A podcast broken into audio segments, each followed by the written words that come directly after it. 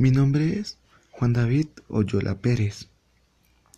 Mi compañera de trabajo es María Pilar Romero Rincón. Somos del curso 16. El concepto que elegimos es el valor del cambio y el valor del uso. Y lo vamos a explicar con una imagen. Como vemos, hay dos niños, uno grande y uno pequeño.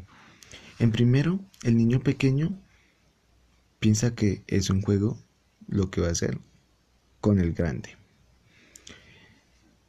El niño pequeño entrega su metabolismo a cambio de un carrito. El niño grande se aprovecha de la inocencia del niño pequeño.